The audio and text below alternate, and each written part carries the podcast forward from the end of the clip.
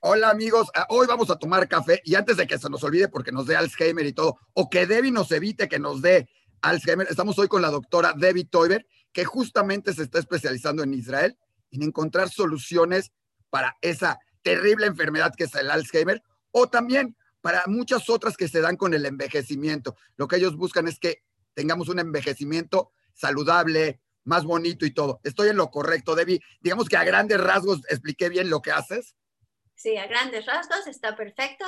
Estudiamos envejecimiento y por qué nos enfermamos cuando envejecemos, porque tenemos más chances de tener enfermedades desde cáncer, diabetes hasta Alzheimer, Parkinson y todo lo demás. ¿Qué es lo que pasa en nuestro cuerpo cuando envejecemos a nivel molecular?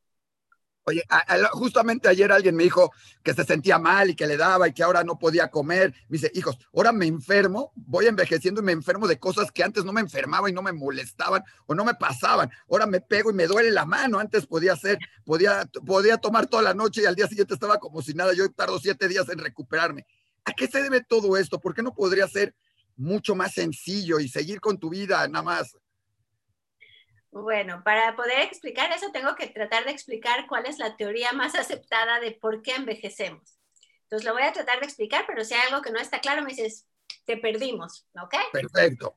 Entonces, una de las teorías más aceptadas de por qué envejecemos es porque nuestro ADN se va dañando diariamente con el sol, con el UV, con, con nues- nuestro metabolismo, con el- los radicales libres, que se ha habido muchas teorías.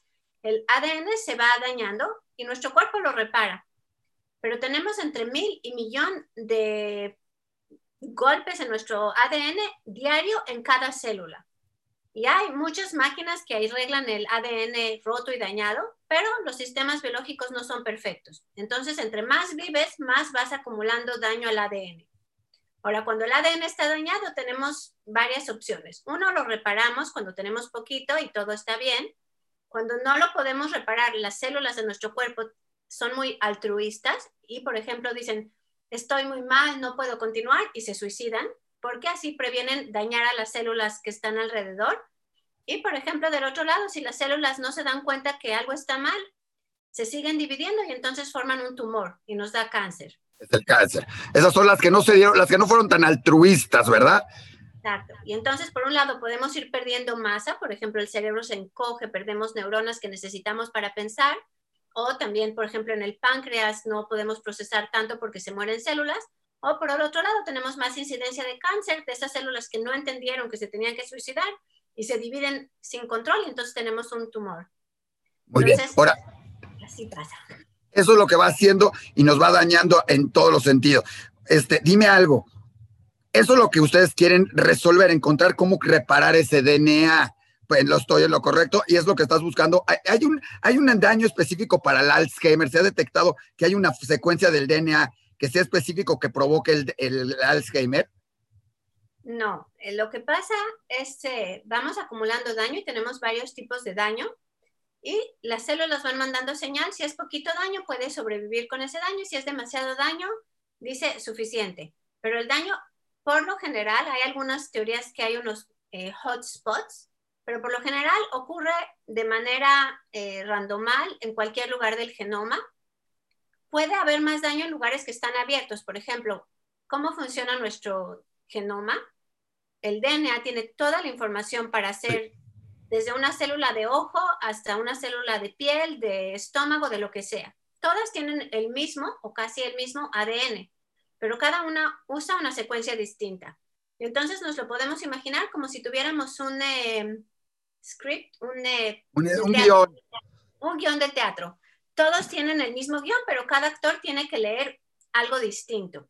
Me, me gustó tu interpretación del DNA. Me creo que es la primera vez que oigo una tan interesante para que la gente entienda que, cómo funciona, porque todos dicen, todos tenemos el DNA, pero nadie entendía ni qué onda. Me acabas de dar la mejor explicación que he oído alguna vez. El guion de teatro y cada uno, o sea, cada célula sabe qué parte de ese guion tiene que leer para convertirse, como tú dijiste, en célula del ojo, en célula de la cabeza, en célula del pie, en lo que sea, ¿no?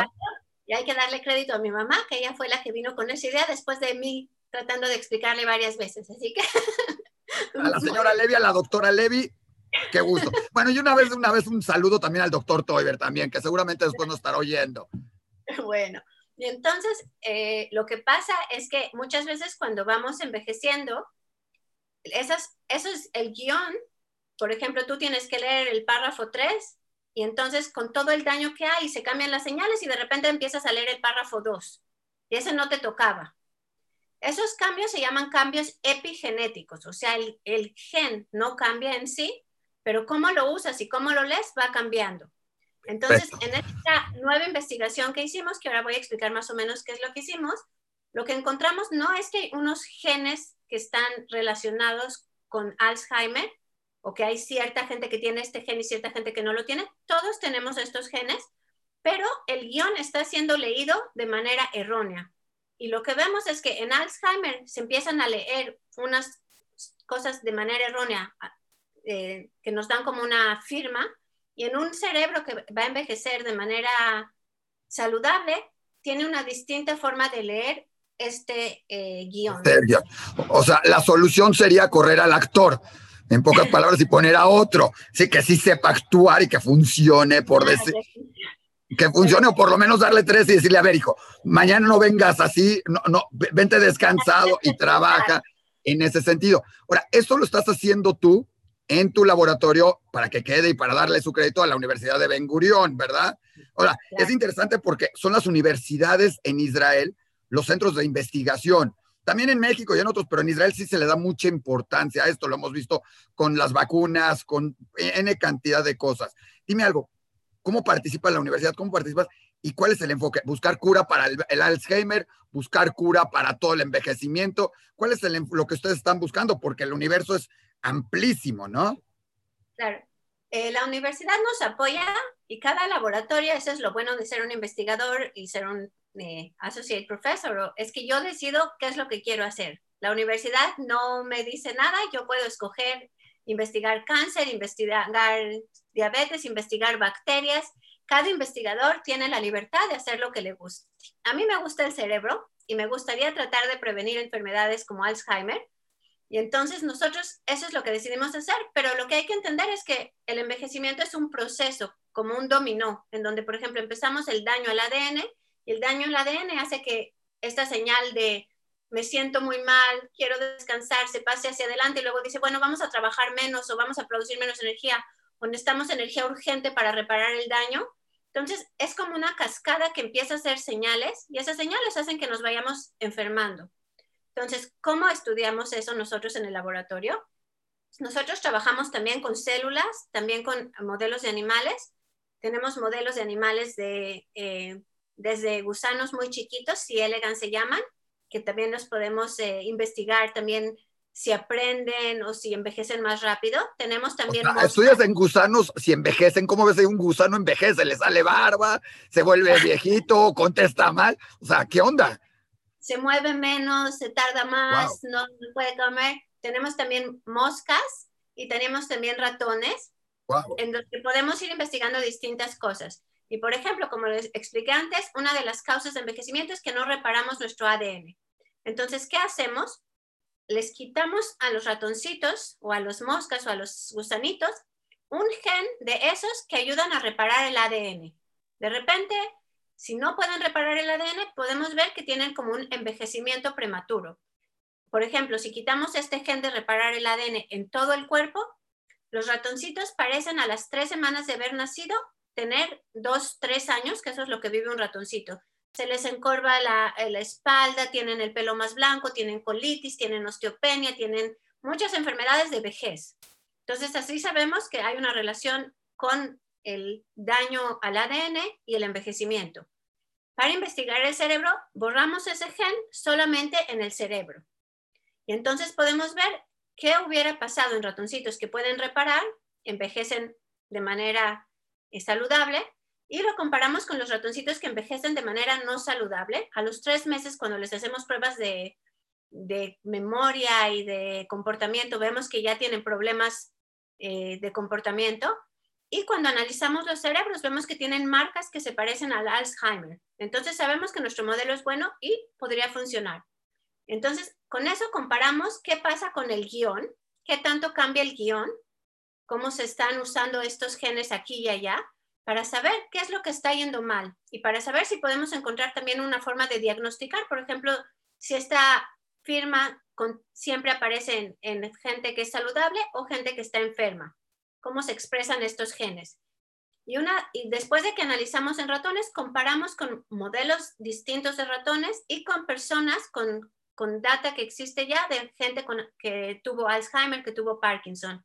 Y así podemos saber qué tienen en común, cuáles de estas eh, partes del guion son comunes para enfermedad y cuáles de estas partes del guion son comunes para gente que está saludable y, murió una muerte natural sin enfermedades neurodegenerativas. Y lo último que hicimos en esta investigación específica fue compararlo con eh, ratoncitos, y esto solo es con ratoncitos, no tenemos data de humanos, que estuvieron en eh, restricción calórica, o sea, comieron muchísimo menos de lo que come una persona normal. 30% menos, no lo recomiendo a nadie, hay que pensar otras alternativas porque no, no, no es tan fácil y, tampoco, y también tiene sus side effects. Pero lo que pudimos ver es que estos ratoncitos, ya estás eh, sabido en la literatura, envejecen más lento, tienen menos problemas cardíacos, menos problemas de neurodegeneración.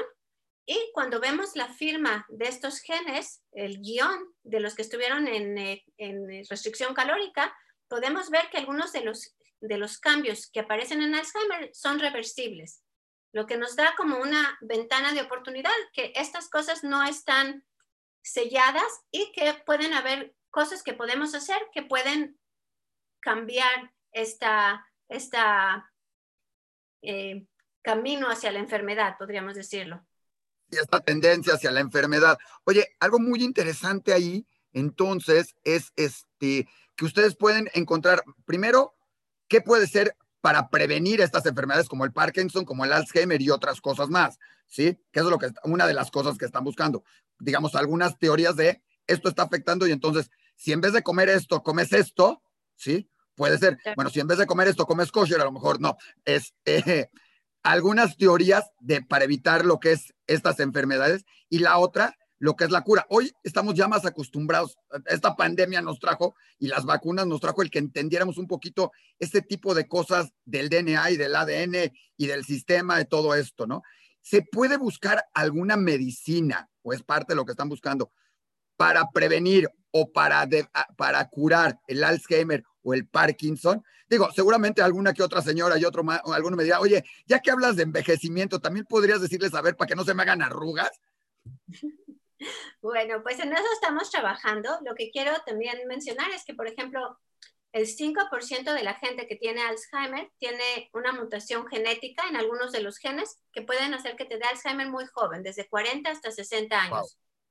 Y todos los modelos que se han usado en los últimos 30 años estaban basados en estos casos genéticos por lo que el 95% de la población y el 90% en Parkinson y 95% en Alzheimer, que son esporádicos, la única relación que tienen con la enfermedad es envejecimiento. Y nuestro modelo lo que tiene de muy novedoso es que no se enfoca en este 5% de la población que tenía una causa genética, sino en todo lo que sucede en envejecimiento, que es más importante para el 95%. Y obviamente estamos tratando de encontrar eh, también moléculas que puedan ayudar, ayudar a mejorar y a curar. Todavía estamos en, en, experimentos muy básicos, pero tenemos algunas moléculas y algunas cosas que creemos que podrían ser importantes. Pero también, por ejemplo, tenemos experimentos con dieta muy eh, grasosa, con grasa saturada y no buena, y podemos ver que la caída hacia neurodegeneración es mucho más rápida. Entonces, sabemos que si la dieta tiene eh, un elemento muy importante en la enfermedad.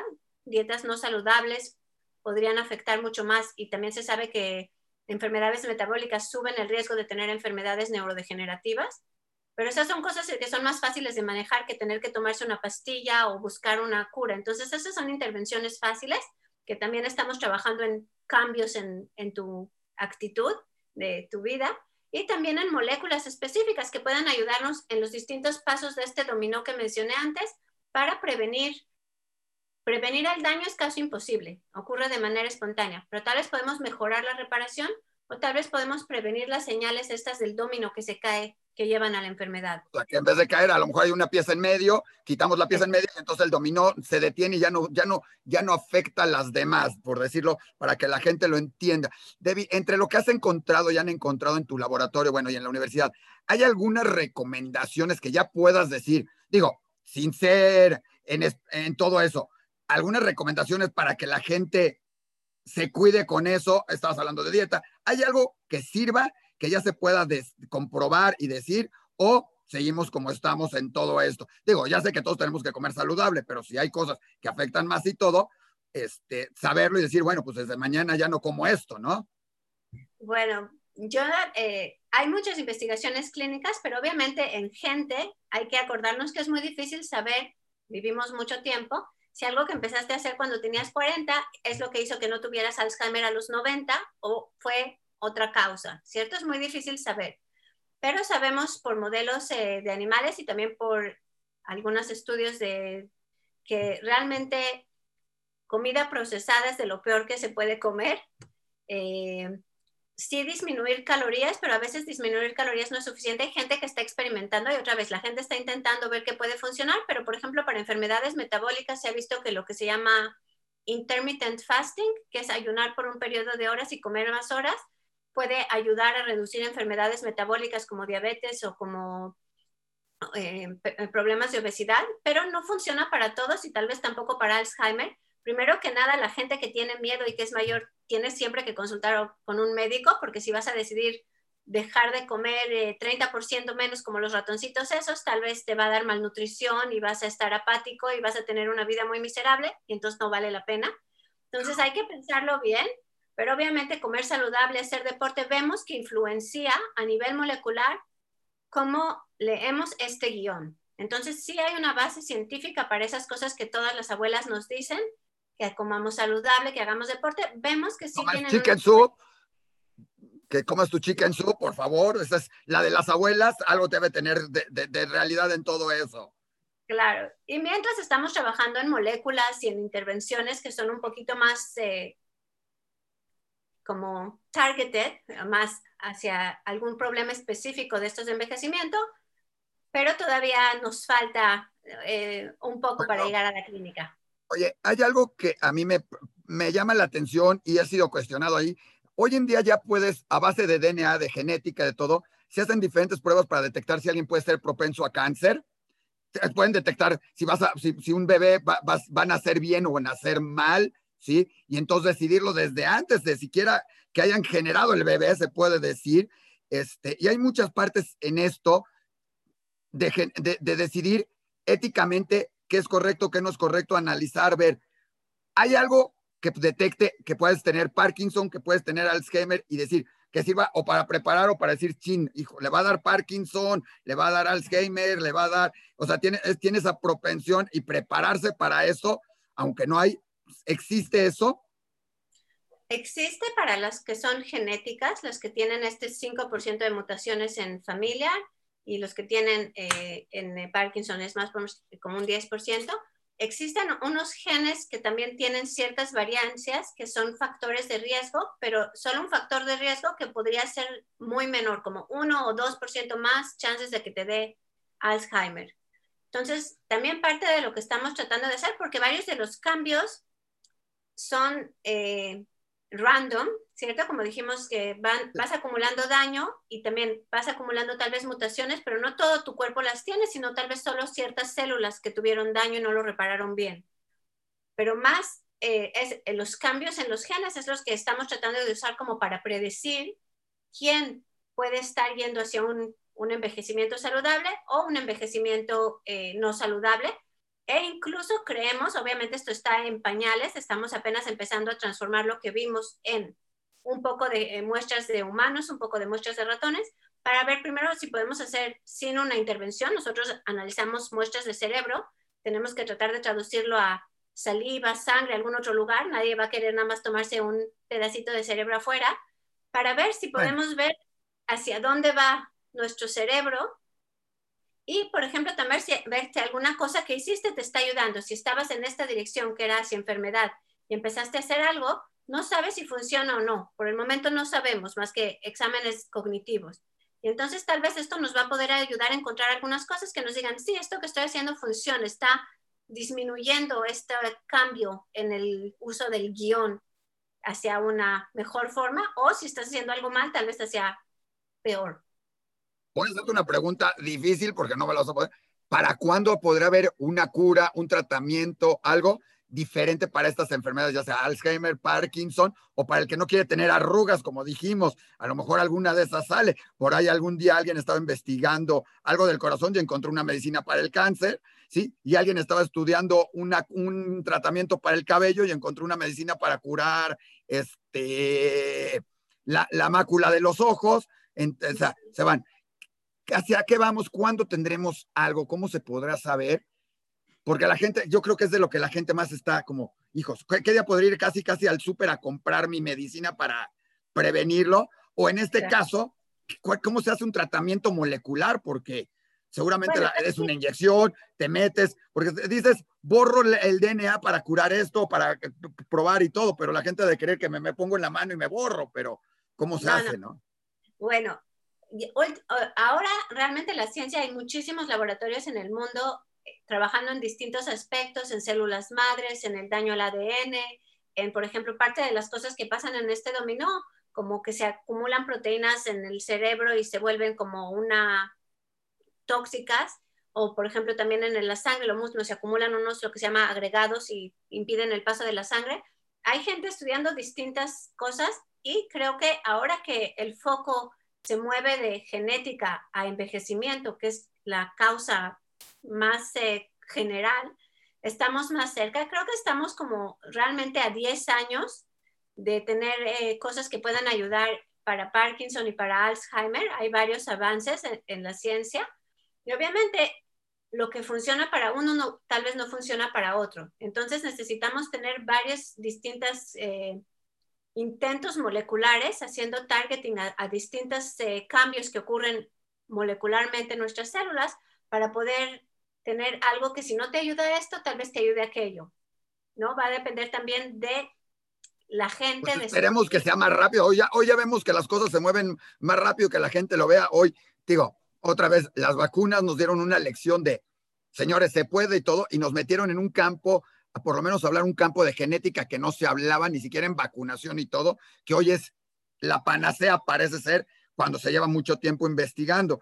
Oye, como mexicana, ¿cómo te sientes tú en Israel? Digo, llevas mucho tiempo en Israel, yo creo que llevas más tiempo en Israel que lo que viviste en México, probablemente, pero además, déjame preguntarte, esto está muy curioso. Mientras estuve hablando contigo y hablamos de México y cotorreamos, hablas como mexicana. En cuanto empezaste a hablar científicamente, te salió el acento como decir, soy ya casi israelí, o sea, más científica. ¿Es parte del DNA de, de, de, ser científica en Israel? Pues hacer todas las ciencias la estudié ya toda mi carrera la hice en Israel, así que toda la terminología científica nunca la aprendí en español. No lo digo por la terminología, lo digo por el acento, fue muy vaciado el acento cuando voy a México y, fuera de mi familia, en el restaurante, así me preguntan, no, estás visitando México, ¿de dónde eres? Y tú, ¿cómo que de dónde soy? De México. así que ya mi acento parece que ha estado muy cambiado, pero, pero bueno, a veces me sale mexicano, las niñas aquí están aprendiendo a hablar eh, eh, español eh, mexicano como se debe. Y espero que, que aprender a comer tortilla, chile, salsitas. Mole, mole, les encanta el mole, los chilaquiles, así que están bien educadas. Hay, que, hay cosas que hay que enseñarles. Hay que, esos son buenísimos para evitar el Parkinson y el Alzheimer, ¿eh? Si no, pregúntenle. ¿Eh? Teorías esas, ¿eh? Eso es lo que debemos investigar. La última, en ese sentido, la parte ética hacia dónde vamos. Alguna vez con un cientólogo por ahí, científico, eh, futurista, nos decía que algún día en el futuro tú vas a poderte levantar en la mañana, ir al supermercado y escoger qué color de ojos quieres salir ese día, qué quieres tener, qué te puedes cambiar. Necesitas un hígado nuevo, casi, casi vas y te lo cambias, lo fabricas en la, en la, en la sala de tu casa, ¿sí? Que vas a poder decidir, que vas a embarazar y vas a decir, a ver, pero yo quiero que mi hijo sea así, así, así, así, así, que tenga estos genes, es más, quiero que tenga ojos azules, que sea acá, o que tenga ojos eh, eh, morados, porque pues me gusta el color morado y que sea extraño. ¿Hacia qué va la ciencia? Tú que lo estás tan metida en todo esto en genética, ¿hacia qué vamos? Bueno, si vas muy futurista ciencia ficción, todas esas cosas son posibilidades que la tecnología sí se va desarrollando hacia poder hacer ciertas de las cosas que dijiste. Pero obviamente también tienes los controles de ética. Por ejemplo, yo dije que hago experimentos en ratoncitos. Para poder hacer un experimento en ratoncitos tengo que escribir no sé cuántos miles de permisos, porque obviamente tratamos de dañar lo menos que sea los animales, usar la menos cantidad posible de animales que sean lo menos desarrollados. Por ejemplo, en, en gusanitos puedo hacer los que quiera, pero ya en ratones tengo que hacer mucho menos porque no queremos hacer daño. Entonces, también para experimentos en humanos, para cosas que no son de salvar vida, todavía hay muchísimas eh, paredes éticas que no queremos cruzar. Por ejemplo, los chinos hicieron, eh, sin preguntarle a nadie, alguien decidió hacer eh, modificaciones genéticas con CRISPR en un bebé y obviamente fue un escándalo total en el mundo, porque aunque la tecnología existe, todavía no sabemos todas las cosas que podrían salir mal. a ver, nada más rápidamente, ¿qué es un cambio con CRISPR en un bebé? O sea, ¿le inyectaron genéticamente algún cambio o algo, hacerlo un super bebé? Eh, querían hacerlo como eh, más eh, resistente a ciertas enfermedades, creo que era SIDA, no me acuerdo bien. Y lo que hace, hoy en día tenemos tecnologías de editar el genoma, editar este guion, que son muy rápidas y muy fáciles, pero todavía no sacas la célula, lo editas y lo regresas al cuerpo, por decirlo, para que la gente lo entienda. Es en uno y ese lo transfiere a todos los demás. Tienes que hacerlo en eh, células, eh, tienes que hacerlo en las células madre. Tienes que hacerlo desde, desde que es, para que estén todas las células este cambio sacas las células, las editas y las regresas, pero todavía no sabemos si además de editar el párrafo que querías, editaste otras 20 páginas que no querías editar y tal vez eso sea un problema. Entonces, nada más me imagino el guion, y, o sea, me imagino el libreto del guion y me queda tan claro, Debbie, eh, bueno, a la señora Levi, felicidades, Levi. Pero sí, entonces, obviamente la tecnología se puede desarrollar, hacer muchas cosas, pero va a ser la sociedad y no solo la sociedad científica, sino toda la sociedad la que se decida qué se puede y qué no se puede hacer de manera ética, ¿no? Estas son cuestiones que se deciden no solo los que pueden hacer los cambios, sino toda la población eh, del mundo que está influenciada. Qué bueno que lo están haciendo así todo. Hay N cantidad de cosas que están dando. Este, y la verdad, felicidades, nos da mucho orgullo encontrarnos a una mexicana destacando, mujer destacando en Israel, encontrando esto. Muy próximamente esperemos por ahí un premio Nobel de química, física, biología. Eh, eh, al rato tiene que haber de bioquímica también, alguna cosa así, y que la tengamos a Debbie ahí recibiéndolo, estaría genial. Este, y si no eso, por lo menos, sí, que nos dé la cura al Alzheimer. Y por ahí me siguen diciendo al envejecimiento para que todos lleguemos a los 120 años, hasta 120 años, como si nos viéramos de 40, ¿verdad? Claro, ojalá. ¿Eh? Eso, sería, ¿Eh? Alguien me dijo el otro día también, me dijo, hijos, yo no me quiero ver como de 40, prefiero verme como me veía a los 20, porque a los 40 ya me veía bien. Bueno, eso ya es problema de cada uno, ¿no? Este, pero hay gente que se ve, oye, hay gente que se ve muy bien, que le funciona el ejercicio, todo esto, también hay que tomarlo, ya nos los dijiste, sí influye, sí cambia eso en las células, sí ayuda, no son bobe maices, son historias, funciona para que tu cuerpo, las células, se fortalezcan de alguna manera y evites diferentes cosas todo sin exagerar, pero sí, eso cambia molecularmente cómo leemos este guion. Entonces sí vemos que todas esas cosas funcionan y funcionan de una manera a nivel molecular. Y también las cosas malas, por ejemplo, depresión, estrés, también cambian nuestro código epigenético, esas marcas que hacemos en el guion con un plumón amarillo para saber qué nos toca leer. Ese lo llamamos el código epigenético, que es el que controla qué se lee y qué no el que le marca así con rojo grandote y todo, y dice eso no, y le pone carita fea porque no le quiere leer, se está dañando. Exacto, entonces tenemos también de este tipo de problemas, pero lo bueno es que esos son flexibles, el código epigenético lo podemos cambiar, pero si se acumulan mutaciones, eso es mucho más difícil de cambiar, porque podemos editar el genoma, pero ir a cada célula de cada lugar es mucho más complicado. Por eso, cuando editamos, editamos una célula y esperamos que se divide y nos dé muchas células. Eso es lo que me acabas de dar es algo que también algún científico especialista en israelí, además, ¿sí? Tal Ben Shahar ha dicho que la felicidad te genera cosas buenas, genera, eh, o sea, científicamente, nos lo acabas de decir, lo malo te genera cosas malas, el pensar positivamente te ayuda a estar más sano también. Y además no está, o sea, está más o menos científicamente comprobado que, eso, que, que cuando piensas positivamente lees más bonito el guion y te vas más y te acoplas más, aunque le cambies lo vas a hacer para bien. Sí, no, eh, no es completamente eh, todo, si piensas bonito, todo se va a mejorar, ¿no? Pero si haces lo contrario, sí va a empeorar ese guion eh, como lo lees. Magnífico. Oye, pues nos acabas de aclarar mucho de este guion. Esperemos que a nadie de los que estén oyendo esto se le dé Alzheimer y se le olvide el guion, sino que este guion sirva para que no te dé Alzheimer, que tus descubrimientos, tus, tus investigaciones sirvan para todo esto, ¿sí? En especial, digo, olvidamos las arrugas, esa ni modo, se ven algunos bien, pero que sirvan para muchas de estas enfermedades degenerativas que se van dando en la vejez y que ayuden a que también a todas estas personas que llegan a estas edades pues, tengan una vida mucho más agradable, más saludable y las podamos disfrutar por mucho tiempo más, porque a fin de cuentas eso es lo más agradable y lo mejor para todo mundo, ¿no? Claro que sí.